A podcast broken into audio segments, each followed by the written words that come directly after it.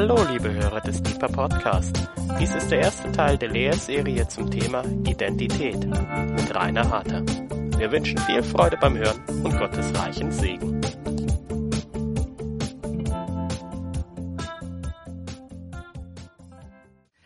Ich freue mich, dass ich heute Abend da sein darf und über dieses spannende Thema Identität sprechen darf. Ähm, ich will heute Abend also über eines der größten Geheimnisse, die es im Kosmos gibt, sprechen. Und das bist du.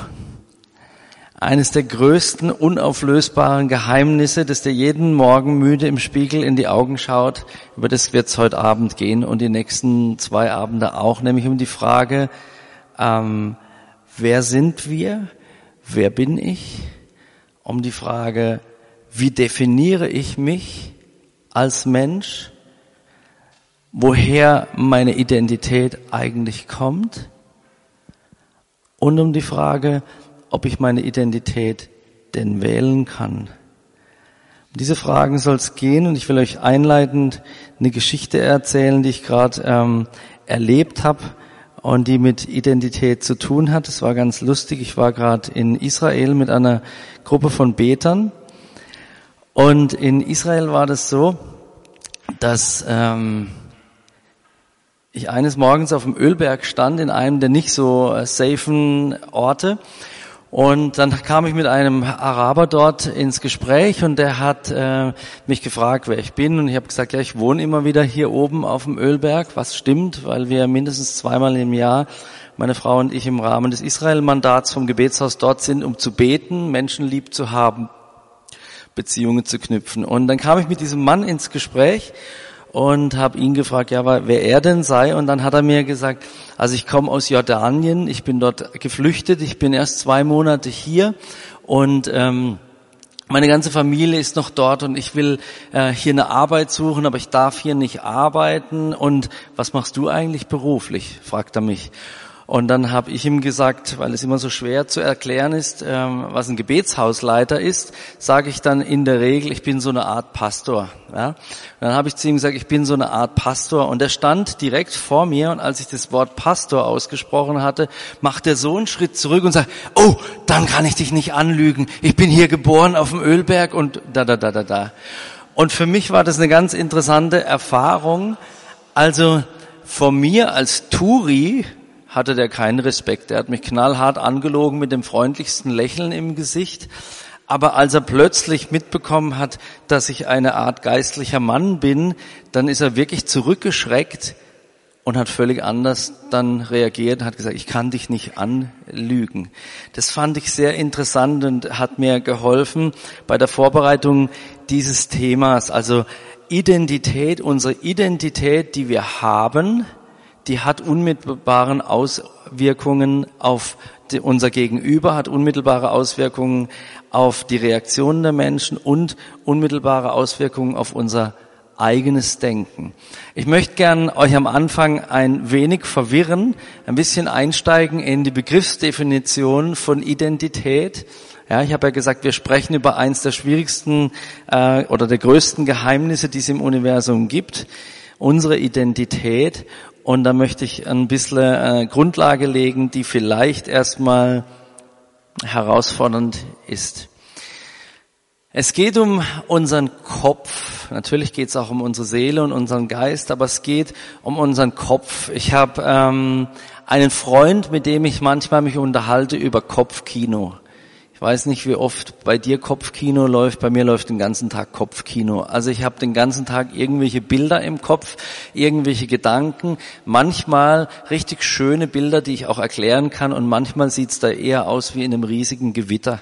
Ein großes Durcheinander von Blitzen und Farben und Geräuschen. Kopfkino. Und wir haben alle unser eigenes Kopfkino. Und das Gefährliche an diesem Kopfkino ist, dass es da einen Regisseur gibt, einen Star, einen Hauptdarsteller, der sich gern ins Rampenlicht stellt.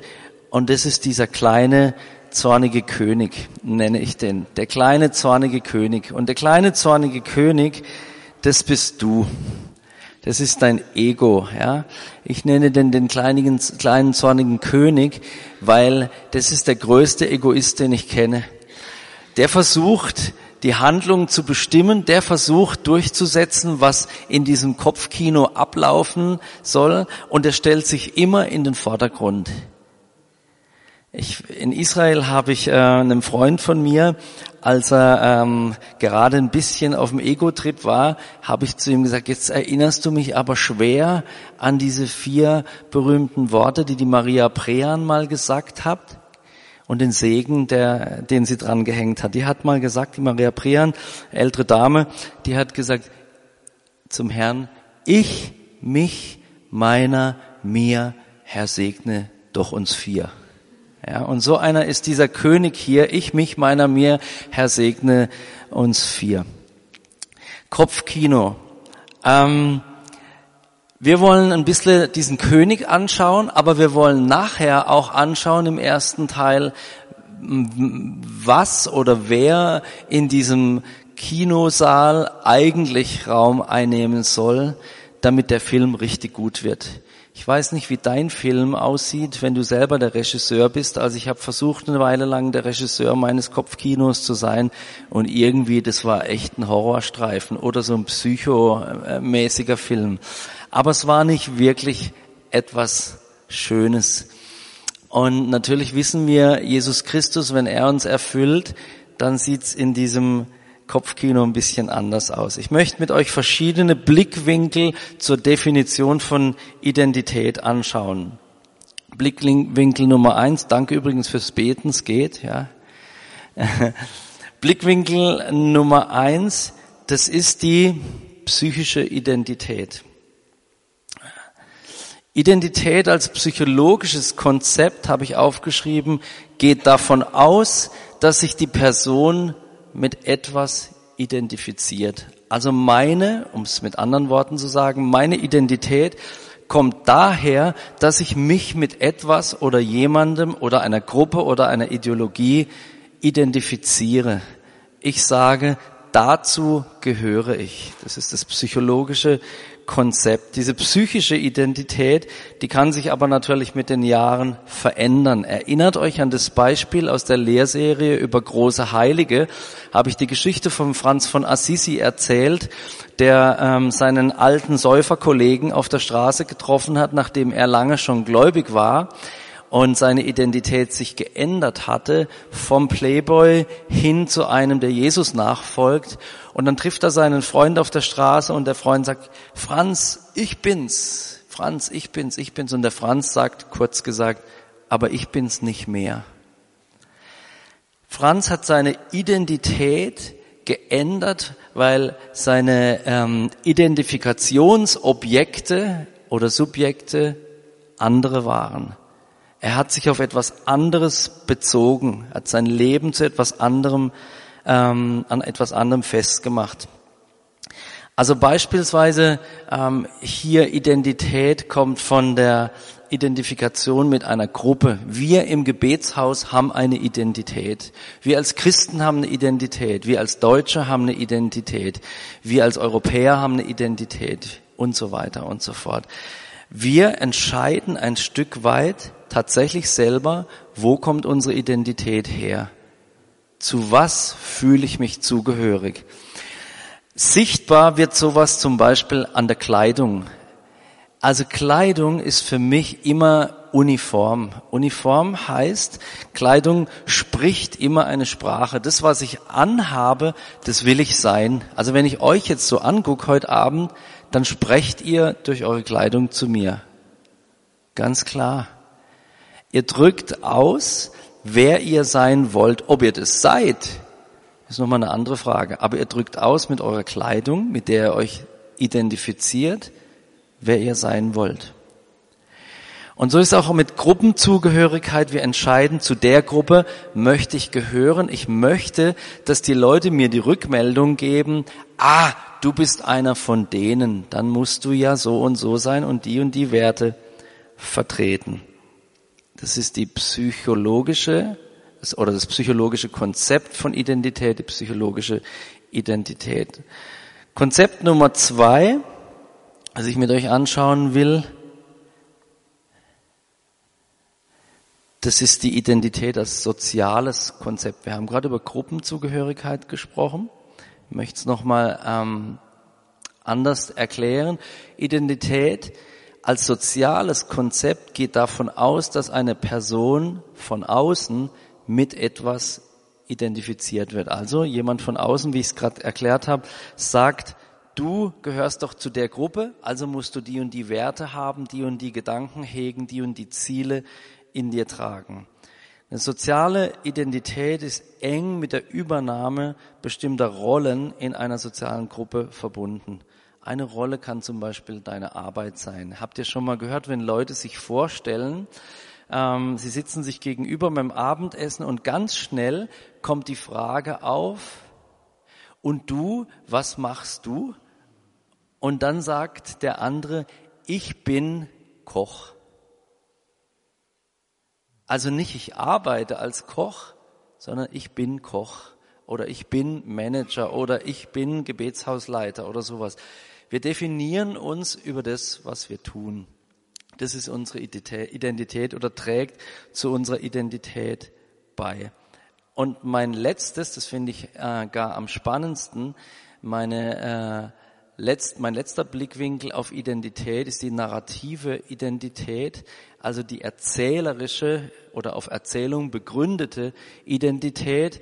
Identität wird nämlich geformt durch Sprache. Es geht aus den zwei vorhergehenden Konzepten schon hervor. Ich sage über mich, wer ich bin oder gern sein will. Und andere melden mir rück, wie sie mich erleben und beschreiben andere formen durch ihre Aussagen meine Identität. Und da kommen wir jetzt schon ein Stück weit auf den Vorgriff. Da werden wir heute Abend wahrscheinlich nicht mehr dazu kommen, uns das anzuschauen, aber wir haben ja drei Abende Zeit. Deine und meine Identität ist wesentlich davon geprägt, was unsere frühen Bezugspersonen zu uns gesagt haben in den ersten fünf Lebensjahren. Dort wurde die Grundlage gelegt für unsere Identität. Das ist die schlechte Nachricht, wenn du aus einem schlechten Elternhaus kommst oder im Heim aufgewachsen bist oder was weiß ich gewesen ist, was nicht in Ordnung war. Die gute Nachricht ist, für dich und für mich als Christ muss es dabei nicht bleiben. Unsere Identität kann geprägt werden von dem, der die letztgültige Identität hat, ist und verleihen kann von Gott, der über sich selber sagt, ist die höchste Form von Identität. Ich bin, der ich bin. Ich bin, der ich bin. Ich bin nicht einfach gut, ich bin nicht einfach Liebe, ich bin nicht einfach heilig, ich bin, der ich bin. Diesen Gott, den wollen wir als Identitätsspender kennenlernen und da werden wir später drauf kommen. Diesen Gott werden wir als Heiler einer verkorksten Identität kennenlernen. Diesen Gott werden wir als denjenigen kennenlernen, der dir auch noch mit 80 Identität spenden kann und dich befreien kann von einer Identität, unter der du leidest. Die Narrative äh, kommt vom lateinischen narrare, erzählen, Identität. Ich gebe mir Identität, indem ich meine besonderen Merkmale beschreibe, ist mein nächster Punkt. Also ich leite von dem, was ich kann, von dem, was mir gut gelingt, meine Identität ab. Ich sag beispielsweise, ich bin ein Lobpreisleiter oder ich bin ein Lehrer oder ich bin ein Suchmaler oder suchst dir aus. Das, was wir tun, bestimmt unsere Identität und so stellen wir uns vor. In der Regel immer mit dem, was wir leisten können. Wir haben eine starke Identität, starkes Selbstwertgefühl, was wir aus unserer Identität ableiten, wenn wir starke Leistungen vollbringen können. Die Krux ist, du kannst nicht immer starke Leistungen vollbringen. Und wir, unterbringen, äh, wir vollbringen auch unterschiedlich starke Leistungen. Und es führt dazu, dass wir in einem Leben ohne Gott, ohne eine Identitätsspendung oder Vermittlung von Gott anfangen, unsere Leistung, unsere Leistung einen Wert beizumessen, der unsere Identität bestimmt. Wer mehr macht, ist mehr wert. Und es ist eine Falle für uns. Unsere Identität muss von unserem, und das ist der erste Merksatz, den ich euch sagen will, unsere Identität muss sich speisen aus unserem Sein und nicht aus unserem Tun. Unsere Identität muss sich speisen und darf das auch aus unserem Sein und nicht aus unserem Tun. Und das Interessante ist, wenn wir angewiesen sind, ist mir selber schon passiert, wenn wir angewiesen sind auf unsere Selbstbeschreibungen und die Rückmeldungen von anderen Menschen, die uns ja nie wirklich kennen können. Wie sagt mein Freund George Norwood oft, wir sehen alle heiliger aus, als wir sind. Ja, Ihr würdet mir, hoffe ich, auch gutes Zeugnis geben, aber ihr ähm, wart nicht dabei vorhin, äh, jetzt Offenbarung, ja, schneiden wir dann raus vom Band. Ihr wart nicht dabei vorhin, als meine Frau mir geschrieben hat, eine, eine äh, SMS, vergiss bitte die Wurst nicht, die ich im Kühlschrank im Gebetshaus gelagert habe, mit heimzubringen. Und was macht der Rainer? Er vergisst die Wurst, die er im Kühlschrank im Gebetshaus mitnehmen sollte. Und dann schreibe ich der Johanna zurück, du, jetzt gehe ich nach dem langen Arbeitstag, ich habe um acht angefangen, gehe ich nicht mehr zurück ins Gebetshaus. Und sie schreibt zurück, jetzt, ich brauche die Wurst aber morgen früh. Und ich schreibe zurück, morgen früh gibt's keine Wurst. Ja, also, sorry, ich komme heute ohne Wurst heim. Es ist mir nicht Wurst, aber ähm, ich bin kein Heiliger. Also für dich würde ich es heute Abend vielleicht auch nicht mehr machen. Also wir sehen alle heiliger aus, als wir sind. Aber im Laufe der Zeit gibt es so eine Gefahr, dass wir tatsächlich die Geschichten, die wir über uns, sel uns selber erzählen, auch noch anfangen zu glauben. Ja, wir erzählen Geschichten über uns und meinen das vielleicht völlig aufrichtig, aufrichtig, kreieren ein Bild, das wir irgendwann selber glauben und dann kommt die Geschichte mit der Wurst, die du im Kühlschrank vergisst. Und dann merkst du schnell, oh, aber so ganz stimmt die Geschichte doch noch nicht, ja, mit dem ich streite nie mit meiner Frau, ich bin immer nur ganz, ich bin der beste Ehemann, ich bin so lieb. Und dann bricht die Geschichte plötzlich zusammen wir rekonstruieren oder konstruieren, besser gesagt, unser Sein aus A, den Episoden, die wir erinnern, die wir zusammentragen, die wir aber durchaus auch schön färben. Ja, also die unangenehmen Teile lassen wir sowieso gerne weg.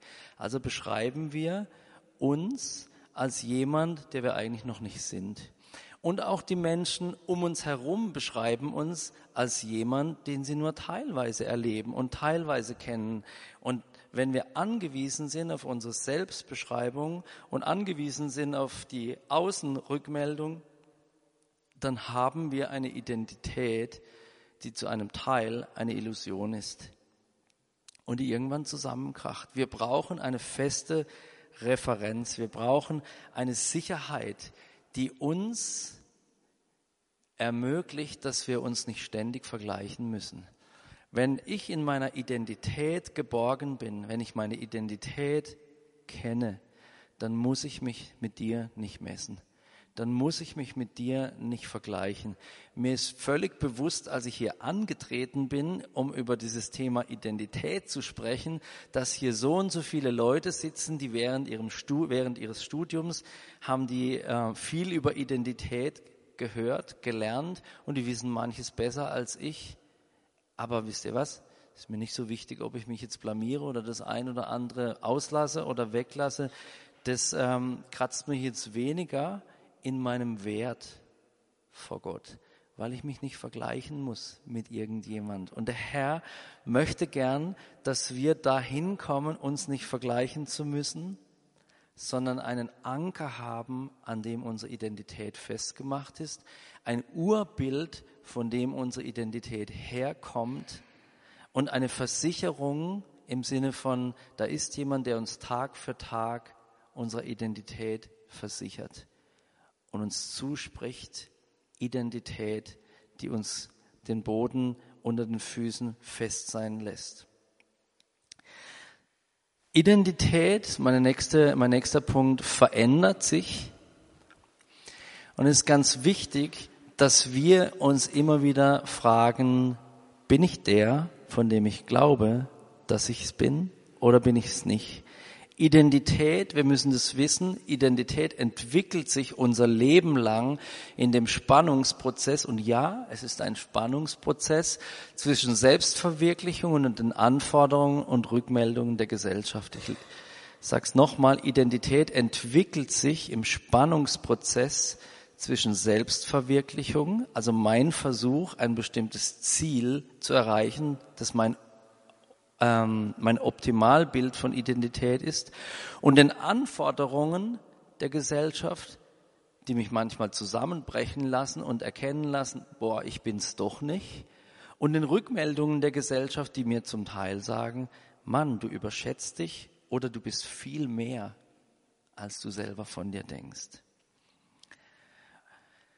Identität verändert sich, weil, und jetzt Rückgriff auf äh, ganz äh, äh, auf den Anfang, als ich gesagt habe, identitätsspendend ist eine Gruppenzugehörigkeit und die Rückmeldungen der Gruppe. Identität verändert sich natürlich auch dadurch, dass unsere Bezugspersonen sich verändern. Habt ihr das schon mal gemerkt, festgestellt bei euch, dass ihr anders sprecht, anders handelt und anders denkt, wenn ihr die Gruppenzugehörigkeit ändert? Mir ist es schon aufgefallen. Und ich fühle mich in bestimmten Gruppen, zu denen ich früher vielleicht sogar gerne gehört habe, und das war völlig in Ordnung, dazu zu gehören, heute nicht mehr wohl, weil meine Identität sich geändert hat. Mehr hoffentlich hin entwickelt hat zur Identität, die Gott für mich hat. Ich muss nicht zu einer Gruppe gehören, zu einer bestimmten Gruppe gehören, um meine Identität in Gott zu haben. Ich muss wieder ein Vorgriff auf nächstes oder übernächstes Mal. Ich muss und ich darf meine Identität in Gott finden und ich muss und darf sie dort suchen. Er ist der Identitätsspender und er lässt mich losgelöst sein in einer gesunden Art und Weise von den Rückmeldungen meines Clans. Er lässt mich in einer guten Art und Weise, ich meine, ich liebe die Rückmeldungen meines Clans, weil die geben mir immer so schöne Rückmeldungen, ist natürlich schön. Aber ähm, auch diese schönen Rückmeldungen, die sind natürlich schön gefärbt. Ja, ich meine, die lieben das Bild vom Rainer, das ich ihnen zeige. Aber der Rainer, ich meine, das wissen die mittlerweile jetzt auch schon ein bisschen, der Rainer sieht, wie gesagt, auch heiliger aus, als er in Wirklichkeit ist. Und von daher ist aber immer die Rückmeldung der Gruppe nur eine Teilwahrheit. Und wer etwas älter wird, der checkt es und er sucht nach wahrer Rückmeldung. Und wenn die wahre Rückmeldung nicht vom Vater aller Vaterschaft kommt, dann bleibt nur eines übrig und das heißt Performance. Dann bleibt nur die Leistung übrig. Unsere Bezugspersonen ändern sich, Anforderungen ändern sich, Erwartungen an uns ändern sich. Denk mal an eine neue Arbeitsstelle, da ändert sich ganz viel. Unsere Wertmaßstäbe ändern sich. Beispielsweise durch den Prozess der Heiligung, auf den wir noch kommen werden im Lauf der Serie. Unsere Identität verändert sich ständig. Ich meine, warum ist eines der größten äh, Erfolge auf dem deutschen Buchmarkt in den letzten Jahren. Ich habe noch nicht nachgefragt, warum mir jemand das Buch geschenkt hat. Das Buch Wer bin ich und wenn ja, wie viele? Vielleicht hat es der ein oder andere gelesen. Ja, also ich habe es im Bücherschrank stehen. Ich habe es noch nicht gelesen. Ich habe irgendwie Mühe damit, dass ich mehrere bin. Ich bin lieber nur einer, der geliebte Sohn des Vaters. Aber darum geht es wahrscheinlich in dem Buch in dem Maß gar nicht. Aber damit möchte ich sagen, die Suche nach Identität, nach dem Wer bin ich wirklich, ist eine der Urfragen des Menschen und ist immer noch ungeklärt. Nächste Folie. Wir brauchen einen, ähm, ich habe das wieder genannt, Reality Check. Wir brauchen einen Abgleich. Wir brauchen ein ähm, ein Urmeter, sagt man in der Technik. Ja, also es gibt tatsächlich einen Urmeter, liegt, äh, ich glaube im Louvre liegt der. Das ist der Maßstab für alle anderen Meter, äh, die davon äh, abgeleitet werden. Also die 1000 Millimeter oder 100 Zentimeter. Dieses Stück liegt, glaube ich, im Louvre in, in Paris. Wir brauchen einen Urmeter für unsere Identität, einen, einen Maßstab, an dem wir abgleichen können, wer bin ich? Wer bin ich? Und dieser Abgleich zwischen drei Parametern, der ist für uns ganz wichtig. Und diese drei Parameter habe ich jetzt schon mehrfach gesagt, will sie aber nochmal nennen. Es ist wichtig, Rückmeldungen zu bekommen über deine Identität von denjenigen, die dir am nächsten stehen. Auch diejenigen, die uns am nächsten stehen, kennen natürlich nur einen Teil von uns. Also meine Frau kennt mich wahrscheinlich am besten, aber die kennt auch nicht alle Gedanken, die ich nachts um halb drei habe, wenn sie schläft und ich bin gerade aufgewacht und habe einen doofen Traum gehabt. Vieles spielt sich in diesem Kopfkino ab, ganz allein, ohne dass jemand zuhört, ohne dass ich das mit jemand teile. Aber es gibt einen, der sieht das alles, ist der Herr. Und dennoch ist es wichtig, mir immer wieder Rückmeldungen zu haben. Ich bin heute mit einem meiner besten Freunde unterwegs gewesen und habe zu ihm gesagt, gib mir, gib mir ein Feedback, werde ich komisch? Werde ich, bin ich dabei komisch zu werden? Bin ich noch auf der richtigen Spur?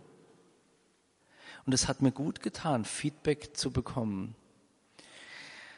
Und die drei Parameter sind eben Gott, der Abgleich zwischen Selbst und Außenwahrnehmung. Wie nehme ich mich wahr und wie nehmen andere mich wahr? Ich will euch eine Geschichte erzählen.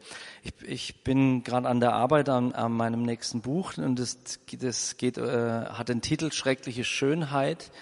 Und da wird es darum gehen, um den heiligen Gott, dann um das, ich nenne es mal Konzept der Heiligkeit an sich. Was ist denn Heiligkeit überhaupt? Was ist der heilige Gott? Und was hat es mit mir zu tun?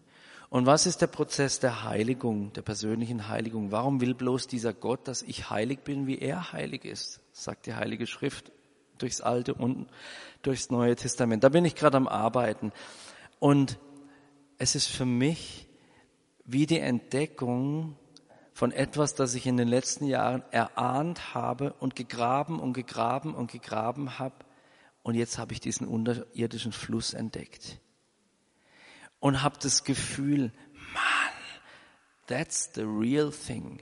Ich bin überzeugt davon, ich habe das gefunden, was ich so lange gesucht habe.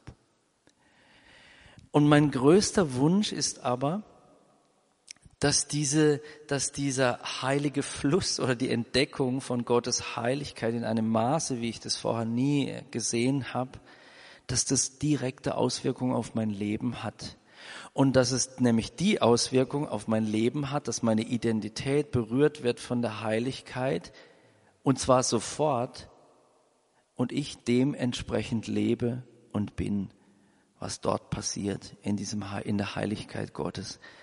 Das Dumme ist nur, dass das nicht automatisch und sofort passiert.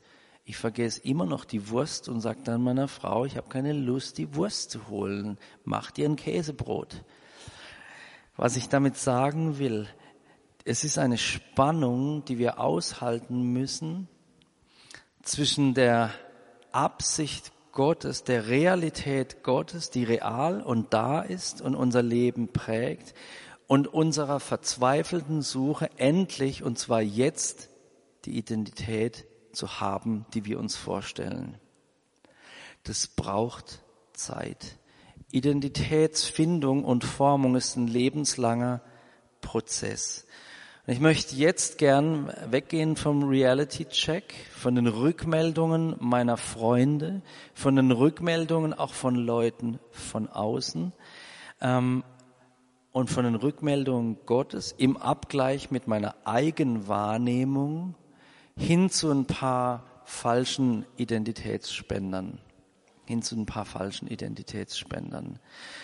Ich will kurz noch äh, eine Geschichte zum Kopfkino erzählen, um euch aufzuzeigen, wie sehr wir in unserer eigenen Welt, die wir selber geschaffen haben, leben. wie gesagt, war ich gerade in Israel und ich habe dort ähm, war eingeladen mit meiner Frau bei den, im, im Haus von einer arabischen Familie, äh, Muslime. Die haben uns eingeladen. Wir, wir bauen Freundschaft mit ihnen seit Jahren und jetzt waren wir bei ihnen zu Hause zum Abendessen eingeladen. Und ich habe den Knicke gelesen, was darf man nicht tun in einem arabischen Haushalt, wenn man eingeladen ist und so weiter. Und als ich da hinkam, waren die unverschämterweise total entspannt und ich konnte meinen Knicke gerade wieder wegschmeißen. Das wusste ich aber vorher nicht. Und dort habe ich eine Frau kennengelernt, die Schwägerin des Einladenden, die ähm, ist Ärztin der Neurobiologie, hat ist Palästinenserin, hat in Deutschland studiert und gearbeitet, spricht perfekt Deutsch, besser als ich und du. Und ähm, mit ihr habe ich angefangen über die Frage, über die Palästinenserfrage zu mich auszutauschen.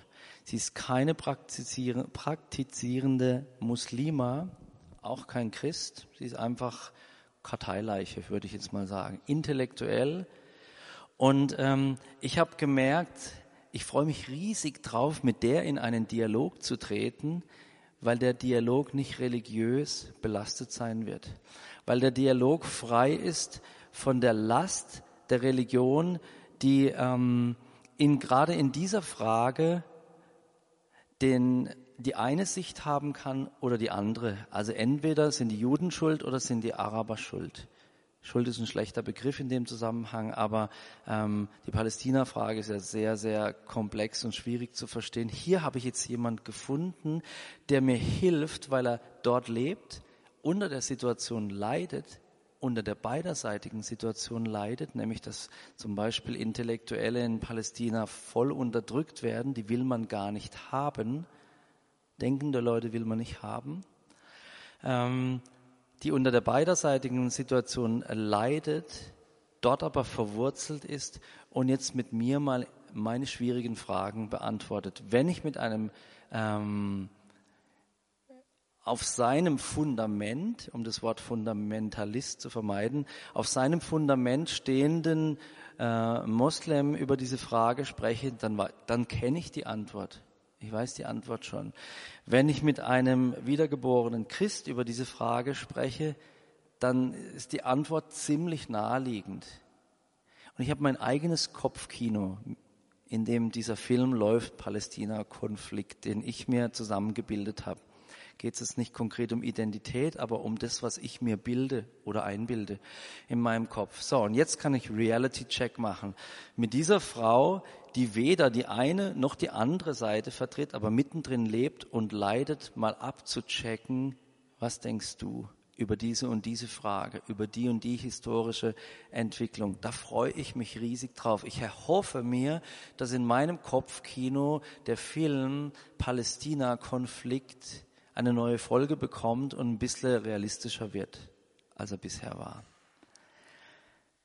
Das wollte ich noch sagen zu Reality Check und jetzt lasst uns gehen zu den falschen Identitätsspendern und dann kommen wir auch an dem Punkt dann zum Ende. Ich habe vorhin schon das Beispiel erwähnt, ähm, dass es ein Fehlversuch sein muss, meine Identität in meinem Tun zu finden. Du wirst nie ein Carsten Klemme werden. Und ich werde nie eine Andrea werden, ja. Und ich werde auch nie eine, was weiß ich, und so weiter und so fort. Ich werde es nie erreichen, weil ich die Gabenkombination, die Berufung, letztlich die Identität, die Gott dem Carsten und der Andrea und anderen gespendet hat, die trage ich nicht. Die habe ich nicht. Deswegen brauche ich mich nicht messen. Das habe ich vorhin erwähnt. Identität, die aus unserer Leistung kommt, ist ein Trugschluss. Lass mich Folgendes ähm, in Bezug auf die Kirche sagen. Ich habe mir aufgeschrieben, Jetzt möchte ich als Beispiel das Beispiel von ähm, Einheit benutzen. Ich finde es übrigens so schön, dass ihr da seid. Äh, wir sind ja auch aus ganz verschiedenen Kirchen und Gemeinden und haben uns trotzdem lieb, ja.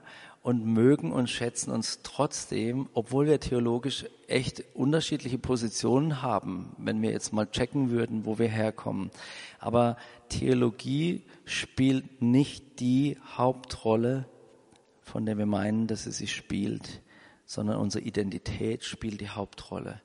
Und Vorgriff auf nächstes Mal, unsere Identität ist, dass wir Söhne und Töchter sind. Das ist unsere Identität. Punkt ob du auf der Hauptschule warst oder auf der höheren Schule. Ich war auch auf der höheren Schule, dritter Stock. Ganz egal, wo wir waren, wir alle haben eine Grundidentität. Wir sind Söhne und Töchter. Mit den gleichen Segnungen, den gleichen Rechten, den gleichen Pflichten, ja. Nicht nur der Rainer putzt im Gebetshaus, sondern andere putzen auch im Gebetshaus und so weiter. Wie der andere. Wir alle haben die gleiche Grundidentität. Jetzt möchte ich euch ähm, trennende Identität zeigen, die ähm, kommt beispielsweise äh, zwischen den Kirchen durch eine falsche Identität. Punkt eins: Abgrenzung. Überall dort, wo Identität nicht aus Gott entspringt, sondern nur von der Gruppe oder von den Gruppenüberzeugungen kommt, tendiert sie dazu, dass die Gruppe sich abgrenzt. Denn wo die Gruppe sich nicht abgrenzt, ist die Identität in Gefahr. Versteht ihr? Die Identität von bestimmten Leuten kommt nur aus ihrer Gruppe und wenn sie sich nicht abgrenzen, dann ist die Identität in Gefahr. Wer bin ich noch, wenn ich mich öffne für andere, zu denen ich eigentlich nicht gehöre? Durch gegenseitigen Zuspruch von innen, also aus der Gruppe, soll Identität stabilisiert werden. Ich weiß, ich bin immer noch bei Punkt eins bei Abgrenzung, ich weiß, wer ich bin, wenn ich sagen kann, wer ich auf keinen Fall bin. Ich bin, was ich jetzt nicht bin, aber ich, als Beispiel, ich bin katholisch aber auf keinen Fall gehöre ich zu denen vom Gebetshaus. So bin ich schon mal nicht. Also ich grenze mich ab, um meine Identität zu finden. Ich ordne mich zu, um meine Identität zu finden.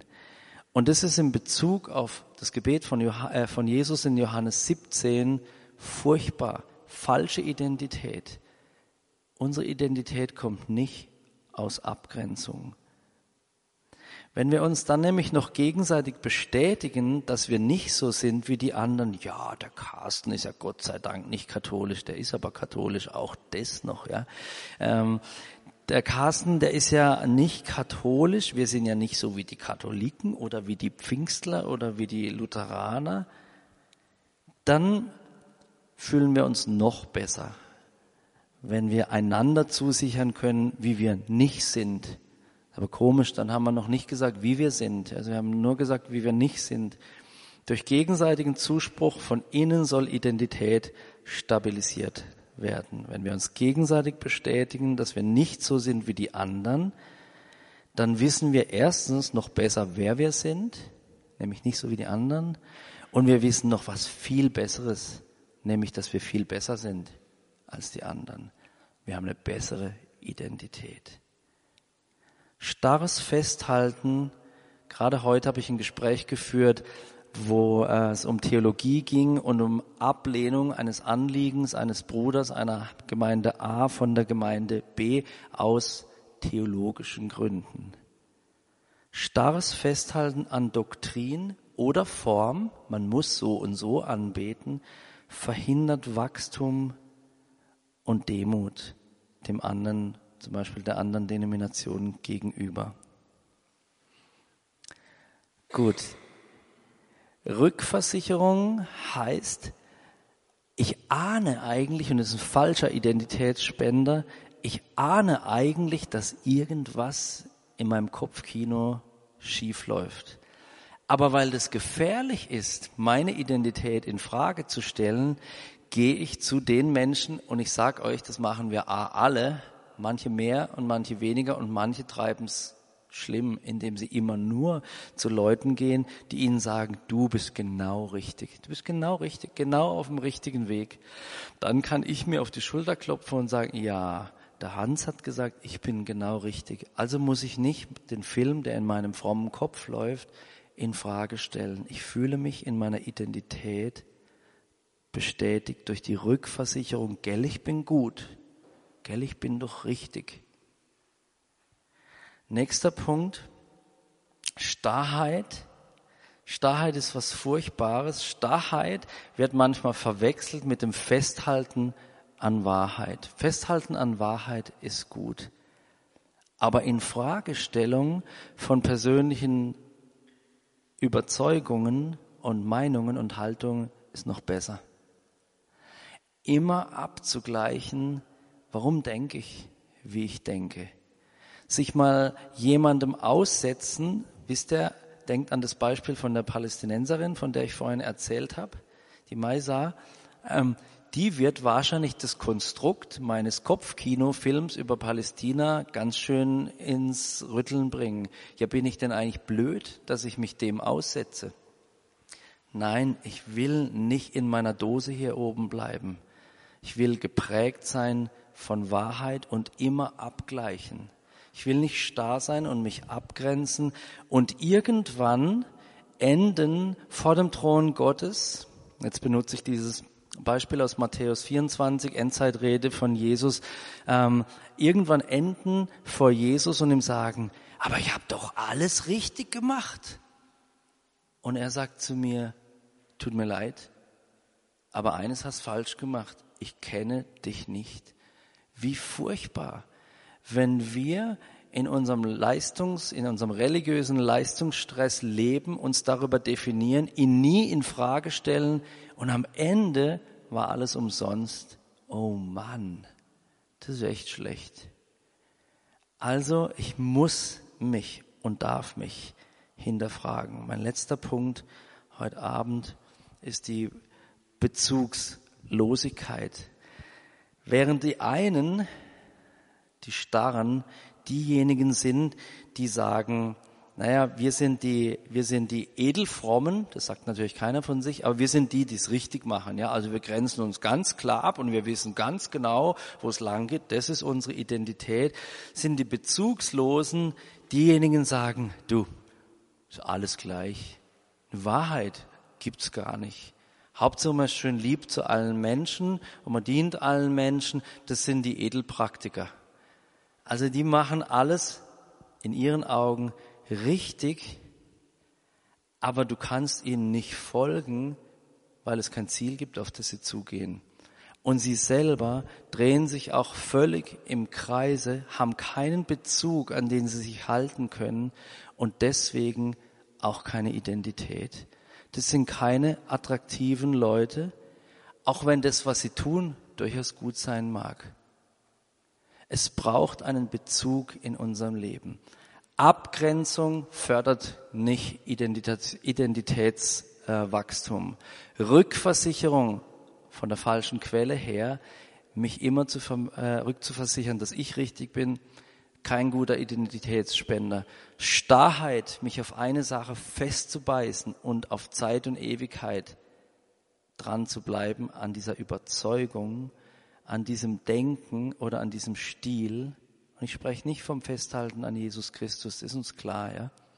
Ich spreche von Überzeugungen, ähm, ist kein guter Identitätsspender. Bezugslosigkeit ist kein guter Identitätsspender. Wir werden uns nächstes Mal anschauen, wie dieser kleine, in Wirklichkeit echt einsame, zornige König im Kino unseres Kopfes, der Regisseur und Hauptdarsteller zugleich sein will, aus dem Kino rausgeschmissen werden kann, ein neuer Film eingelegt werden kann, an den du dich erst gewöhnen musst, aber von dem du von Anfang an fasziniert sein wirst, weil er dir die Schönheit deiner Identität zeigt. Den Film möchte ich nächste Woche anfangen, mit euch in, die, in den Projektor einzulegen und anzuschauen. Ich will zum Schluss beten, möchte euch einladen, aufzustehen. und dann die Maren bitten, noch ein Anbetungslied mit uns zu, schließ, äh, zu singen. Und der Rainer wird dann abschließend noch ein Gebet sprechen, genau. Liebe Hörer, wenn Sie noch weitere Abende aus unserer Deeper-Serie mit und nacherleben möchten, so besuchen Sie uns einfach auf unserer Webseite www.gebetshaus-freiburg.de. Dort erfahren Sie auch, wo Sie uns finden können und wie Sie unsere Arbeit unterstützen können. Wir hoffen, Sie hatten viel Freude beim Hören und wünschen Ihnen Gottes reichen Segen.